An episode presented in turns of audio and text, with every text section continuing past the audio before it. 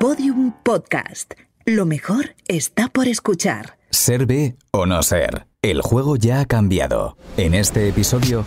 Hoy queremos poner el foco en el poder de la tecnología para lograr un mundo más justo y más próspero. Y para ello nos acompaña todo un experto en la materia. Enrique Dans es uno de los especialistas en tecnología más reputados del mundo hispano. Yo creo que la tecnología lo que ha hecho es enderezar el curso de cosas que habíamos hecho también con tecnología, pero no demasiado bien. Entonces estamos ganando eficiencia sobre todo. Gemma Galdón es fundadora de Éticas Consulting y pionera en estudiar cómo los algoritmos afectan en la toma de decisiones. Lo que hacemos es incorporar esa precaución, esa idea de la precaución en la innovación ¿no? y de la voluntad de incorporar impacto cuando inventamos cosas nuevas. ¿no? al final ser consciente de que cada innovación lleva adscrita una serie de impactos y algunos son positivos pero otros son negativos. ¿Qué hacemos con los negativos? ¿no? Pues identificarlos y mitigarlos. Javier Creus es fundador de la consultora Ideas for Change y uno de los 40 mejores futuristas de España según la revista Forbes. Nosotros ayudamos a las empresas a diseñar nuevos modelos de negocio que acaben en un futuro que mola, en algo que se venga desde el futuro y tenga capacidad de arrastre, porque se puede hacer en casi todo ahora mismo, más con menos y mejor. Mejor para el planeta, mejor para las personas. Y Alejandro Rodríguez es estratega de impacto en The Overview Effect, empresa que ayuda a sus clientes a usar la tecnología con responsabilidad para dejar una huella positiva en el mundo. La tecnología desde mi punto de vista, siempre hay que verla como, como un medio en sí mismo, ¿no? como un fin. Al final lo que hay que tener claro es que la ambición es generar ese impacto positivo. ¿no? Y la tecnología lo que nos ayuda es principalmente a acelerar en esa escalabilidad del, del cambio que puede provocar, a ir más rápido, que es algo que necesitamos y que si miramos informes de Naciones Unidas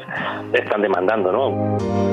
¿Qué uso haces de la tecnología en tu día a día? Lo que más suelo utilizar siempre es el WhatsApp, videollamada, o sea, soy una persona que no vivo con mi familia, sino que vivo fuera. Para ver mis cuentas del banco. Yo en general para el Instagram solo y para leer. Para TikTok. Para poner el ticket de la hora en cuando voy con el coche. Yo sí escucho mucha música, entonces paso todo el día en el móvil como viendo canciones. Fumo cigarrillo electrónico, o sea que hasta para los vicios uso la tecnología. Si es que hasta teletrabajo. Pensemos en un día cualquiera, en una casa cualquiera. Me levanto, pongo la radio en un altavoz inteligente. La radio. Vamos a ver a qué hora amanece. Y, con... y después de desayunar leyendo las noticias en una tablet, tengo una reunión por videollamada con un compañero que está al otro lado del mundo. Hola Cristina, buenos días desde Singapur. En apenas unas horas hemos hecho un montón de cosas que si nos las llegan a decir hace 40 años pensaríamos que es ciencia ficción. Si nos paramos a analizarlo, la verdad es que impresiona. Carreteras con paneles solares, microrobots que comen plástico, edificios que absorben CO2, vehículos sin conductor. La tecnología nos ha facilitado la vida y la ha mejorado en muchos sentidos, pero también ha puesto sobre la mesa importantes desafíos el ser humano, consciente de su huella en el mundo, empieza a tomar partido para reducir su impacto y mejorar la vida en el planeta gracias al uso de la tecnología. ¿Pero es suficiente? ¿Estamos entendiendo el reto que realmente nos plantea todo esto? ¿Hasta qué punto la tecnología ha llegado para salvarnos? Soy Cristina Rodríguez y esto es Ser B o No Ser. Comenzamos. Ser B o No Ser el juego ya ha cambiado. Episodio 7. ¿Tecnología para salvarnos? El historiador Harari escribió sobre los peligros de las nuevas tecnologías, pero también sobre cómo pueden ayudarnos a abordar los principales desafíos de nuestro tiempo. La línea entre los dos es muy fina y puede transformarse el uno en el otro, señalaba. Hoy queremos poner el foco en el poder de la tecnología, en el buen uso de los datos y de las herramientas tecnológicas para lograr un mundo más justo y más próspero. Y para ello nos acompaña todo un experto en la materia. Su nombre es Enrique Dans. Enrique Dans es uno de los especialistas en tecnología más reputados del mundo hispano. Está considerado como uno de los mejores influencers por la revista Forbes y cuenta con más de 250.000 seguidores en Twitter. Todo un líder de opinión que estudia los efectos de la innovación tecnológica sobre las personas, las empresas y la sociedad. Enrique es además de investigador y divulgador, profesor de innovación en el Instituto de Empresa desde hace más de 30 años. Bienvenido, Enrique. ¿Qué tal? ¿Cómo estamos? Encantada de poder charlar contigo en este episodio. Muchísimas gracias por participar.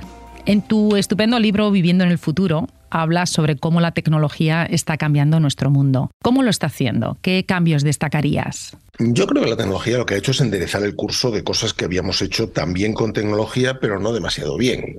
Estamos ganando eficiencia sobre todo. Mira, la tecnología lo que está haciendo es permitir que salgamos de esa debacle, de ese desastre de, de quemar combustibles fósiles y emitir dióxido de carbono a la atmósfera, y está permitiendo que los sustituyamos por una tecnología limpia hay que mm, hacer más tecnología, hay que crear, hay que hacer más cosas, hay que fabricar más cosas. Por supuesto. Pero es que siempre el hombre se ha caracterizado por eso, ¿no? Entonces yo creo que la tecnología lo que está haciendo es mejorar eficiencia, básicamente. En ese sentido, ¿no? En el rol que juegan las empresas, ¿Qué tienen que hacer para dar respuesta a estos desafíos desde el punto de vista de la innovación tecnológica? Lo que las empresas tienen que hacer es darse cuenta de que durante muchos años, décadas, etcétera, hemos, hemos vivido en un, profundo simplismo. Nos hemos movido con métricas enormemente simplistas. Así lo piensas, empiezas a reflexionar sobre lo que le quita el sueño a un político, al político medio de prácticamente cualquier país, pues seguramente lo primero que se te ocurre es el PIB todos los políticos están obsesionados con mejorar su, con incrementar su PIB y tener más por per cápita que el vecino, etcétera, etcétera, ¿no?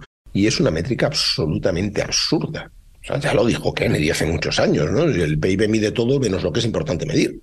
Pues eh, realmente tendríamos que tener otro tipo de objetivos, muchísimo más ricos en su, en su granularidad, en, su, en, en las cosas que capturan, ¿no? Y que englobasen cosas que de verdad nos permitiesen medir cómo vivimos y, cómo, cómo es nuestro nivel de, muchas cosas, ¿no? Hasta de felicidad, como hacen en, Bután, por ejemplo, ¿no? Entonces, a lo mejor lo que tenemos que pensar es que, o, lo, que las compañías tienen que pensar es que el propio concepto de capitalismo neoliberal, neoliberal de Escuela de Chicago que hemos vivido durante muchos años, pues está equivocado y hay que, y hay que modificarlo. Hay que modificar el sistema del dinero, el significado del trabajo, hay que modificar una serie de cosas muy importantes para que recoja los fines de la empresa no sean tan simplistas como ganar cuanto más dinero mejor y devolvérselo a los accionistas. Uno de los grandes desafíos que genera el cambio tecnológico y la rapidez eh, con el que ocurre es esa desigualdad social que muchas veces contribuye a aumentar. ¿Cómo puede la tecnología contribuir a que esa desigualdad no vaya en aumento? La tecnología tiene unas reglas básicas fundamentales y que todos conocemos. La tecnología es capaz de hacer las cosas cada vez más sencillas y cada vez más baratas.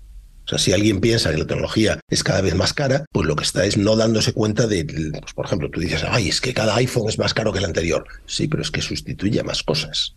Es que, es que antes, para hacer lo que, hacía, lo que hoy haces con un iPhone, necesitabas una variedad muy amplia de dispositivos que tenías que tener. Y ahora no, ahora no se hace solamente con eso, ¿no? Entonces, realmente lo que, lo que hace la, la tecnología es deflactar constantemente, ¿no? Entonces, ¿qué tienes que conseguir? Pues, lógicamente, que esté cada vez más disponible para cada vez más personas, ¿no? Y que cada vez más personas puedan beneficiarse de ello. ¿En qué medida crees que la tecnología puede ayudar a la empresa a mejorar su desempeño sostenible, su impacto positivo? En todos, empezando porque, porque puedes medir mejor todo.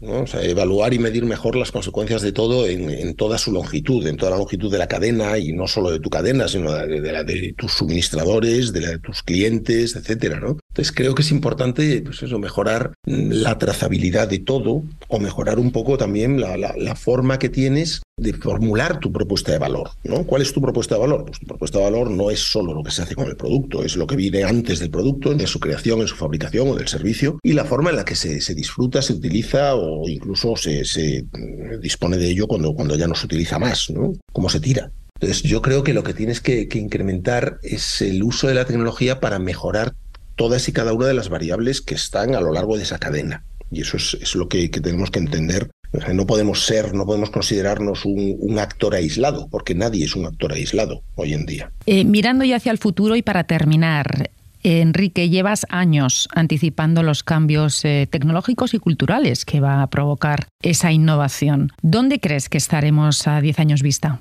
Bueno, pues a 10 años vista yo creo que, estaremos eh, o que habremos conseguido enderezar muchos de los problemas actuales, ¿no? O sea, creo que a 10 años vista el, automóvil de combustión, por ejemplo, será un, un recuerdo del pasado, Creo que viajaremos de una manera diferente, seguramente más lenta o más pausada, si quieres, en medios que, producirán también menos huella de carbono. Creo que seguramente pues estaremos eh, o nos habremos dado cuenta no sé, de que nuestra forma de vivir tiene que tener un componente más equilibrado, ¿no? Tiene que, que no puedes estar tirando todo aquello que no utilizas, que tenemos que circularizar muchas cosas, ¿no? Entonces, pues que hay un componente muy importante de reutilización, de, reciclaje, etcétera, pero también otro, hay otro componente que solo puedes obtener si instalas tecnologías nuevas. O sea, creo que habrá, pues eso, placas solares por todas partes. El panel solar, pues es una de las grandes tecnologías que nos permite eh, generar la energía más barata de la historia, ¿no? Realmente. Entonces, pues creo que los habremos puesto prácticamente en todas partes. Y oye, el sol deja caer sobre la Tierra cada día mucha más energía de la que necesitamos. Pues estaríamos, estaremos recogiendo buena parte de ella una parte pues utilizándola de manera inmediata, otra parte pues almacenándola, ya veremos cómo, en, en, forma de hidrógeno, subiendo agua a un sitio para luego dejarla caer, etcétera, etcétera, ¿no? Y que eso nos llevará a un entorno en el cual el precio de la energía seguramente se convertirá en una tarifa plana. Que esto, decirlo ahora, suena a que estás completamente loco, ¿no? Que has perdido la razón. Pero creo que ocurrirá lo mismo con la energía que nos pasó con las comunicaciones hace años. Hace años, pues tú llamar a un sitio era más caro cuanto más lejos estaba el sitio y cuanto más tiempo hablabas con la persona que estaba al otro lado, ¿no? Sin embargo, ahora todo el mundo entiende que las comunicaciones son, pues eso, pagas al mes una cantidad y te comunicas todo lo que quieras. Pues la, la, energía pasará exactamente lo mismo. Cuando la electricidad se convierte en energía fundamental y es cada vez más barato producirla, lógicamente a lo que evolucionas es a un futuro en el cual la energía es demasiado barata como para que compense medirla. Lo único que habrá que hacer es, hombre, evitar el abuso, lógicamente, ¿no? Pero, pero evitando eh, usos abusivos marginales, tú directamente te engancharás y, y, consumirás la energía que necesites. Pues con esa mirada positiva y ese buen uso de la tecnología para conseguir tener un futuro más sostenible, un futuro mejor, nos despedimos. Enrique, muchísimas gracias por participar y hasta muy pronto. Muchas gracias a vosotros por invitarme. La realidad es que la rapidez con la que se producen los avances tecnológicos hace que nos sintamos sobrepasados y que a veces pensemos que todo ocurre como por causa de fuerza mayor. Muchos apelan al algoritmo sin saber muy bien a qué se refiere. Es casi como un ente, una serie de circunstancias que nos llevan a ver lo que vemos en Internet y que nos sugieren unas publicaciones en lugar de otras. Pero, ¿qué es esto del algoritmo? ¿Hasta qué punto lo que vemos en Internet no depende de nosotros? Para descubrirlo, hoy hablamos con Gemma Galdón. Gemma Galdón es fundadora de Éticas Consulting y pionera en estudiar cómo los algoritmos afectan en la toma de decisiones. Bienvenida, Gemma. Hola, ¿qué tal? Gemma, ¿cómo influye el algoritmo en nuestras vidas? Pues de muchas maneras y cada vez de más maneras. Los algoritmos son, series de instrucciones informáticas, en realidad, que toman decisiones. Si los programamos para tomar decisiones, toman decisiones. Entonces son los que, son los que deciden la publicidad que recibimos en Internet, el contenido que vemos cuando accedemos a plataformas, pero también cada vez más si conseguimos un puesto de trabajo, cuando mandamos un currículum, muchas veces la primera revisión de ese, de ese currículum es algorítmica. Cada vez se utilizan más en ámbitos de medicina. Quien diagnostica nuestra enfermedad o el tratamiento que recibimos cada vez más es un algoritmo si recibimos prestaciones de desempleo, si recibimos vivienda pública, servicios sociales, son pequeños programas que se están incorporando cada vez en más sectores y servicios. Y es ahí donde eh, vosotros desde Éticas Consulting pues ayudáis ¿no? a los ciudadanos, a las empresas. ¿Qué es la ética algorítmica? Pues la ética algorítmica es la incorporación en este proceso de toma de decisiones de precauciones y valoraciones del impacto de esas decisiones. Hemos permitido que toda la industria tecnológica evolucione sin apenas regulación y eso ha llevado a, problemas evidentes, ¿no? Estamos viendo en redes sociales temas de manipulación, de adicción, de contenidos sesgados, de burbujas y estamos viendo también mala toma de decisiones. Entonces lo que hacemos es incorporar esa precaución, esa idea de la precaución en la innovación, ¿no? y de la voluntad de incorporar impacto cuando inventamos cosas nuevas. ¿no? Si al final ser consciente de que cada innovación lleva adscrita una serie de impactos y algunos son positivos, pero otros son negativos. ¿Qué hacemos con los negativos? Pues identificarlos y mitigarlos. Una auditoría algorítmica lo que hace es ayudar a una empresa o a quien desarrolla un algoritmo a identificar cuáles son esos impactos negativos y a mitigarlos dentro del proceso técnico. ¿Y cómo pueden las empresas utilizar la tecnología y esos algoritmos para generar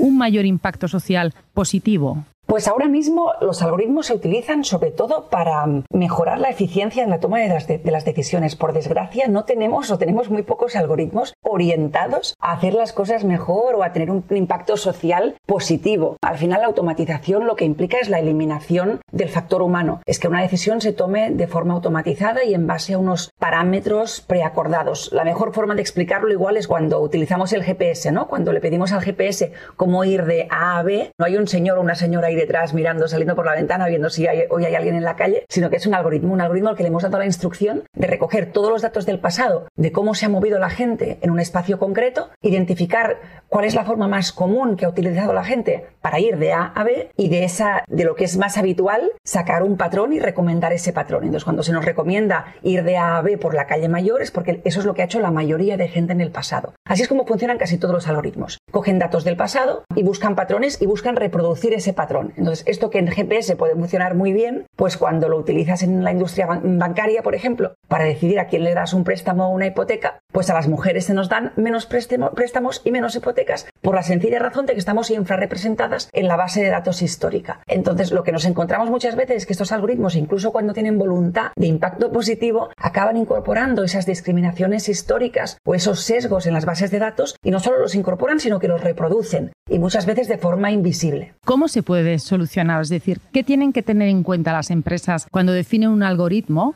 para que se logre un resultado inclusivo y equitativo? Pues en realidad es bastante sencillo. Lo único que hace falta es ser consciente de que esto ocurre. Y por desgracia en el mundo tecnológico nos fascina tanto lo tecnológico que tendemos a hacerle pocas preguntas o a asumir que todo lo tecnológico es mejor que lo humano. Con lo cual muy pocas, muy pocas personas están haciendo esas preguntas, ¿no? De cuáles son esos sesgos, cuáles son esas disfunciones en los datos o estoy eligiendo el modelo algorítmico que necesito para resolver este problema. Asumimos siempre que la tecnología va a funcionar y va a funcionar bien. Lo único que necesitamos para hacerlo mejor es hacernos las, preguntas adecuadas. Y lo que hacemos con el equipo de éticas cuando entramos en un algoritmo es precisamente hacer eso, ¿no? Validar de principio a fin qué decisiones se han tomado, qué datos están recogiendo y asegurarnos que esos datos no sean sesgados. En realidad es bastante sencillo. Si una base de datos bancaria sabemos que las mujeres están infrarrepresentadas, pues podemos o introducir una norma en el algoritmo para que eso deje de ocurrir, introducir datos sintéticos, o sea, tenemos varias formas de subsanar esos problemas. Lo que pasa es que hay poca conciencia de que esos problemas existen. Lo que nos permite esa intervención para asegurar un, impacto equitativo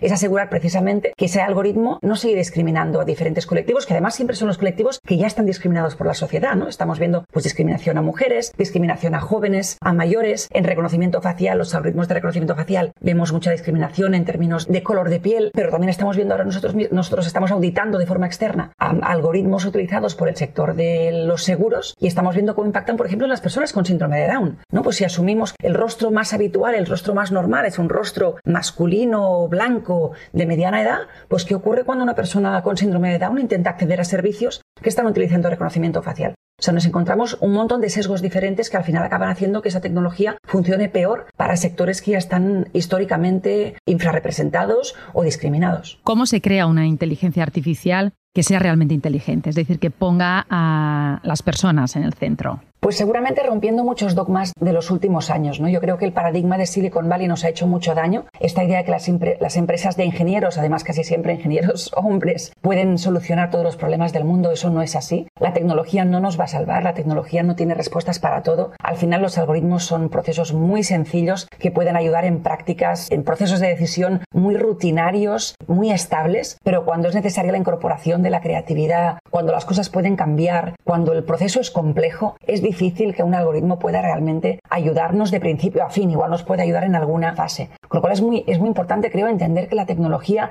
hace cosas maravillosas, pero no hace todas las cosas y no hace todas las cosas bien. Y venimos de un paradigma de prometernos que la tecnología lo va a arreglar todo, que no hay que preocuparse, que hay que confiar en un algoritmo y que el algoritmo hará que el mundo sea mejor. Por desgracia, el mundo que nos han traído los algoritmos en muchos casos no es un mundo mejor y solo tenemos que ver pues, los casos de, pues eso, de adicción a redes sociales, de manipulación de opiniones políticas o de mala toma de decisiones en relación con colectivos vulnerables para ver que la inteligencia artificial no está no ha estado hasta ahora impactando a todos los colectivos por igual ni, ni aportándonos cosas especialmente, especialmente buenas. Yo creo que eso hay que darle una vuelta porque es verdad que la inteligencia artificial nos aporta muchas cosas, pero solo si la entendemos, si somos realistas en relación con sus impactos, si sabemos lo que puede hacer y lo que no puede hacer, y si cuando no llega la inteligencia artificial la reforzamos con inteligencia humana, si nos despojamos de esta idea de que la inteligencia artificial nos va a sustituir. La inteligencia artificial no sustituye a humanos, ayuda a los humanos. Y si no nos quitamos de encima esa idea de que la inteligencia artificial nos va a sustituir, seguiremos insistiendo en que la inteligencia artificial haga constantemente aquello que le sale peor. O sea, el problema del paradigma de las instituciones es que insistimos en que la inteligencia artificial haga cosas que no sabe hacer. Yo creo que cuando nos relacionemos con la inteligencia artificial de una forma más sana y más realista es cuando seremos capaces de desarrollar mejores sistemas técnicos. Creo que estamos ya en un momento de cambio de paradigma, pero nos queda aún mucho en términos de concienciación social y concienciación empresarial de que tenemos que hacer ese salto a una inteligencia artificial responsable. Desde tu perspectiva, Gemma, tantos años trabajando en estos temas, ¿eres optimista hacia el camino que vamos? Pues sí soy optimista, pero porque están pasando cosas que nos llevan a pensar y a ver cómo ese proceso de incorporación de los impactos en el desarrollo tecnológico está ocurriendo. En Europa ahora mismo se está debatiendo y publicando ya lo que se llama el paquete digital, que es una serie de nuevas leyes vinculadas con lo digital, desde la economía de plataformas hasta los servicios digitales, pasando por cómo se gestionan los datos, con lo cual tenemos una verdadera avalancha de nuevas regulaciones que se suman al Reglamento Europeo de Protección de Datos, que ya lleva tiempo diciendo cómo hacer las cosas. Cada vez hay más, más conciencia por parte de los ciudadanos y de los medios de comunicación comunicación, de que la tecnología tiene muchas posibilidades, pero tenemos que asegurar que lo hacemos bien y que desarrollamos buenas tecnologías y que valoramos ese impacto para asegurar que la tecnología realmente nos aporte cosas que deseamos o que sean deseables socialmente. Y además creo que cada vez hay más empresas conscientes de la necesidad de invertir en mejores tecnologías. Al final la tecnología que discrimina es una mala tecnología. Con lo cual sí creo que hay un cierto alineamiento de todos los actores, sociedad, empresa y regulador, legislador, para ir creando la base de cómo tiene que ser ese futuro tecnológico si queremos que nos beneficie a todos por, por igual. Y ahí las auditorías algorítmicas juegan un papel importantísimo, pero hay muchísimas otras herramientas de transparencia algorítmica que irán haciendo que cada vez tengamos más capacidad de entender cómo funcionan esos, esos sistemas y de quejarnos cuando entendemos que nos han afectado de una forma injusta, desigual o inadecuada. Pues con ese mensaje de esperanza nos despedimos. Gemma, muchísimas gracias y hasta muy pronto. Gracias a vosotras. Es evidente que no podemos enfrentarnos a los retos que tenemos sin la ayuda de la tecnología. En nuestra mesa redonda de hoy nos acompañan dos personas que desarrollan estrategias y conocimientos basados en la innovación y la tecnología para resolver los desafíos actuales. Es un placer dar la bienvenida a Javier Creus, es fundador de la consultora Ideas for Change y uno de los 40 mejores futuristas de España según la revista Forbes. Y Alejandro Rodríguez es estratega de impacto en The Over View Effect, empresa que ayuda a sus clientes a usar la tecnología con responsabilidad para dejar una huella positiva en el mundo. Bienvenidos a los dos. Muchas gracias, Cristina. Es un honor estar en este podcast. El honor es nuestro. Alejandro, nos gusta mucho esa misión de acompañar a las empresas a dejar un impacto positivo mediante el uso de la tecnología. ¿Es realmente posible? ¿Cómo lo lleváis a cabo? Bueno, pues la tecnología, yo, vamos, desde, desde mi punto de vista, siempre hay que verla como, como un medio en sí mismo, ¿no? no como un fin. Al final lo que hay que tener claro es que la ambición es generar ese impacto positivo. ¿no? Y la tecnología lo que nos ayuda es principalmente a acelerar en esa escalabilidad del, cambio que puede provocar, a ir más rápido, que es algo que necesitamos y que si miramos informes de Naciones Unidas están demandando, ¿no? utilizar el poder de la tecnología para conseguir esos objetivos de desarrollo sostenible y acelerar nuestro camino hacia ahí. Y sobre todo también la, son dos variables, ¿no? es la acelerar sí y escalabilidad, que van muchas veces de la mano. Javier, la tecnología ha permitido, como decía Alejandro, escalar ¿no? muchos procesos y sin duda un salto cuantitativo a la hora de facilitar el trabajo ¿no? de una forma exponencial. Pero ¿crees que también ese salto ha sido cualitativo?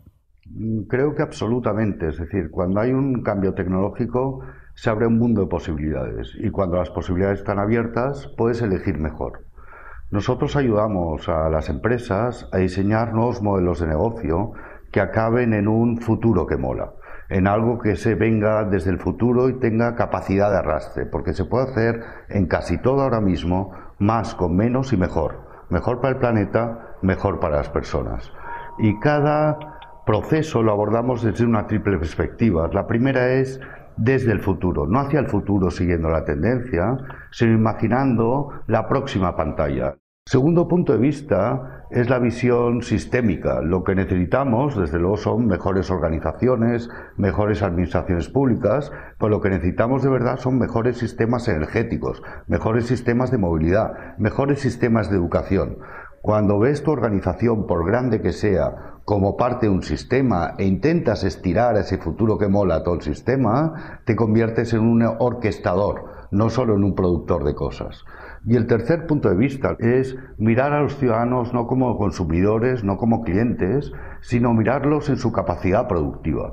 Los ciudadanos hemos creado la Wikipedia, que es la enciclopedia del mundo. Los ciudadanos hemos creado YouTube, que es el manual de instrucciones del mundo. Si te estropea algo ahora mismo, no buscas el manual de instrucciones, buscas a alguien que en un vídeo de YouTube te, te explique cómo arreglarlo. Los ciudadanos hemos financiado nuestros proyectos. El primer smartwatch viene de la financiación colectiva, no viene de Apple ni ninguna gran organización. Los ciudadanos podemos ser copropietarios. Ahora mismo hay una eh, cooperativa de ciudadanos que está operando la línea de tren entre Lyon y Bordeaux porque ni las instituciones públicas ni las empresas se veían capaces de operarlo. En vuestra experiencia con las empresas, ¿qué interacción habéis tenido con nuevos modelos de negocio que usan los datos para distribuir el valor entre las personas que aportan esos datos? Nos estamos perdiendo la verdadera oportunidad que es el poder colectivo de los datos y el poder colectivo de los datos para el bien común.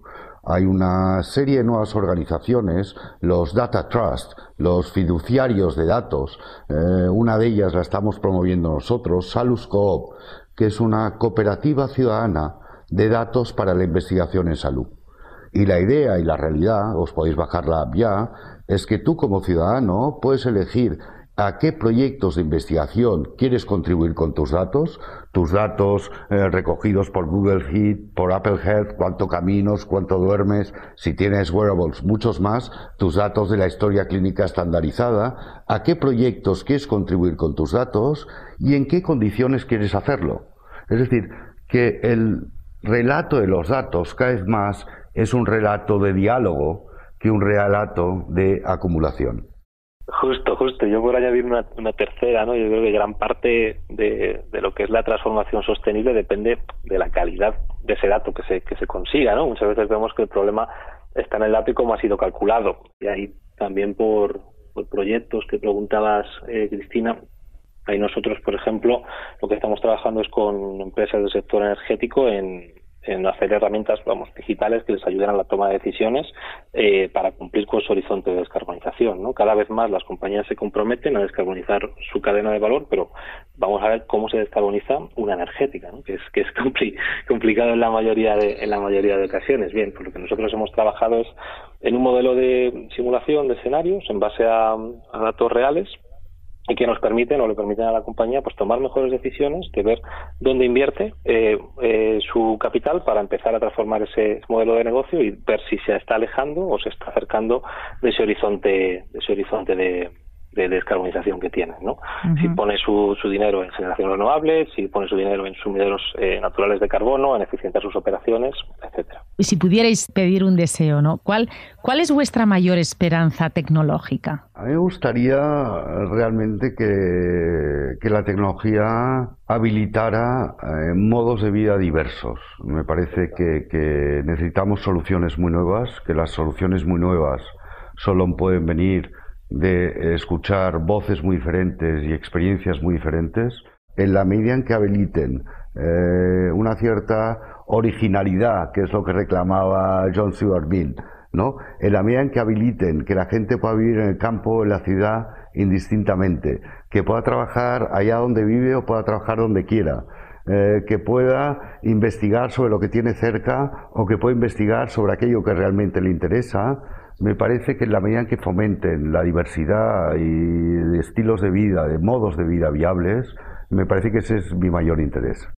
Sí, y ahí usabas una palabra, Javier, que era habilitadora, que es que para mí es, es, es eso, el clavo, ¿no? Como esa herramienta que decíamos que es la, tecnología. En mi caso, bueno, si lo llevamos a, modelos de negocio y a la parte empresarial, bueno, eh, que, facilite, que sea habilitadora de la creación de modelos de negocio, pues que sean más más sostenible, que se emplee esa tecnología para, para generar impacto y que bueno, pues que todas esas empresas que, que quieren usar ese poder que tienen para generar negocios para impactar en la sociedad, pues puedan acudir a ella y sepan emplearla de manera ética y responsable para, para lograr este, este objetivo. Pues con esas claves tan importantes y tan bien explicadas nos despedimos. Muchísimas gracias, eh, Javier. Muchísimas gracias, Alejandro, por acompañarnos en esta mesa redonda. Ha sido un verdadero placer escucharos y espero que volvamos a coincidir muy pronto. Muchas gracias, Cristina, por la, oportunidad y encantado, Alejandro. Eso es, igualmente, y, y nada, encantado de poder contribuir. ¿Y cómo podemos sacarle el mejor partido a la tecnología y aprovechar todas sus ventajas? En nuestra llamada a la acción de hoy te proponemos controla el tiempo que usas tus dispositivos tecnológicos y evita dedicarle un tiempo excesivo. Ponte al día en ciberseguridad. Unas medidas sencillas pueden evitarte problemas muy complejos. Piénsalo bien antes de cambiar a un nuevo dispositivo o solamente para estar a la última moda. Compra en comercios que reciclen de forma segura los productos electrónicos y eliminen las sustancias peligrosas. Y apoya a las marcas que fabrican productos que duran.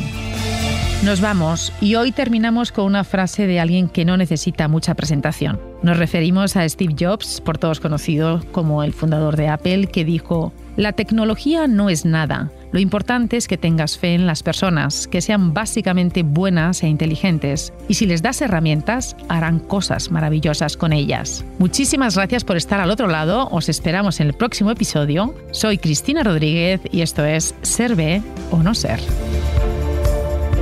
Ser B o no ser. El juego ya ha cambiado. Un podcast de Vilab producido por Podium Studios. Guión, Elia Fernández y Cristina Rodríguez. Producción, Laura Escarza. Montaje, realización sonora y voz en off, Íñigo Sastre. Producción ejecutiva, Elia Fernández. B-Lab es la organización sin ánimo de lucro que está transformando la economía para beneficiar a todas las personas y el planeta. Toda la información, el manifiesto y las empresas adheridas en bicorpspain.es.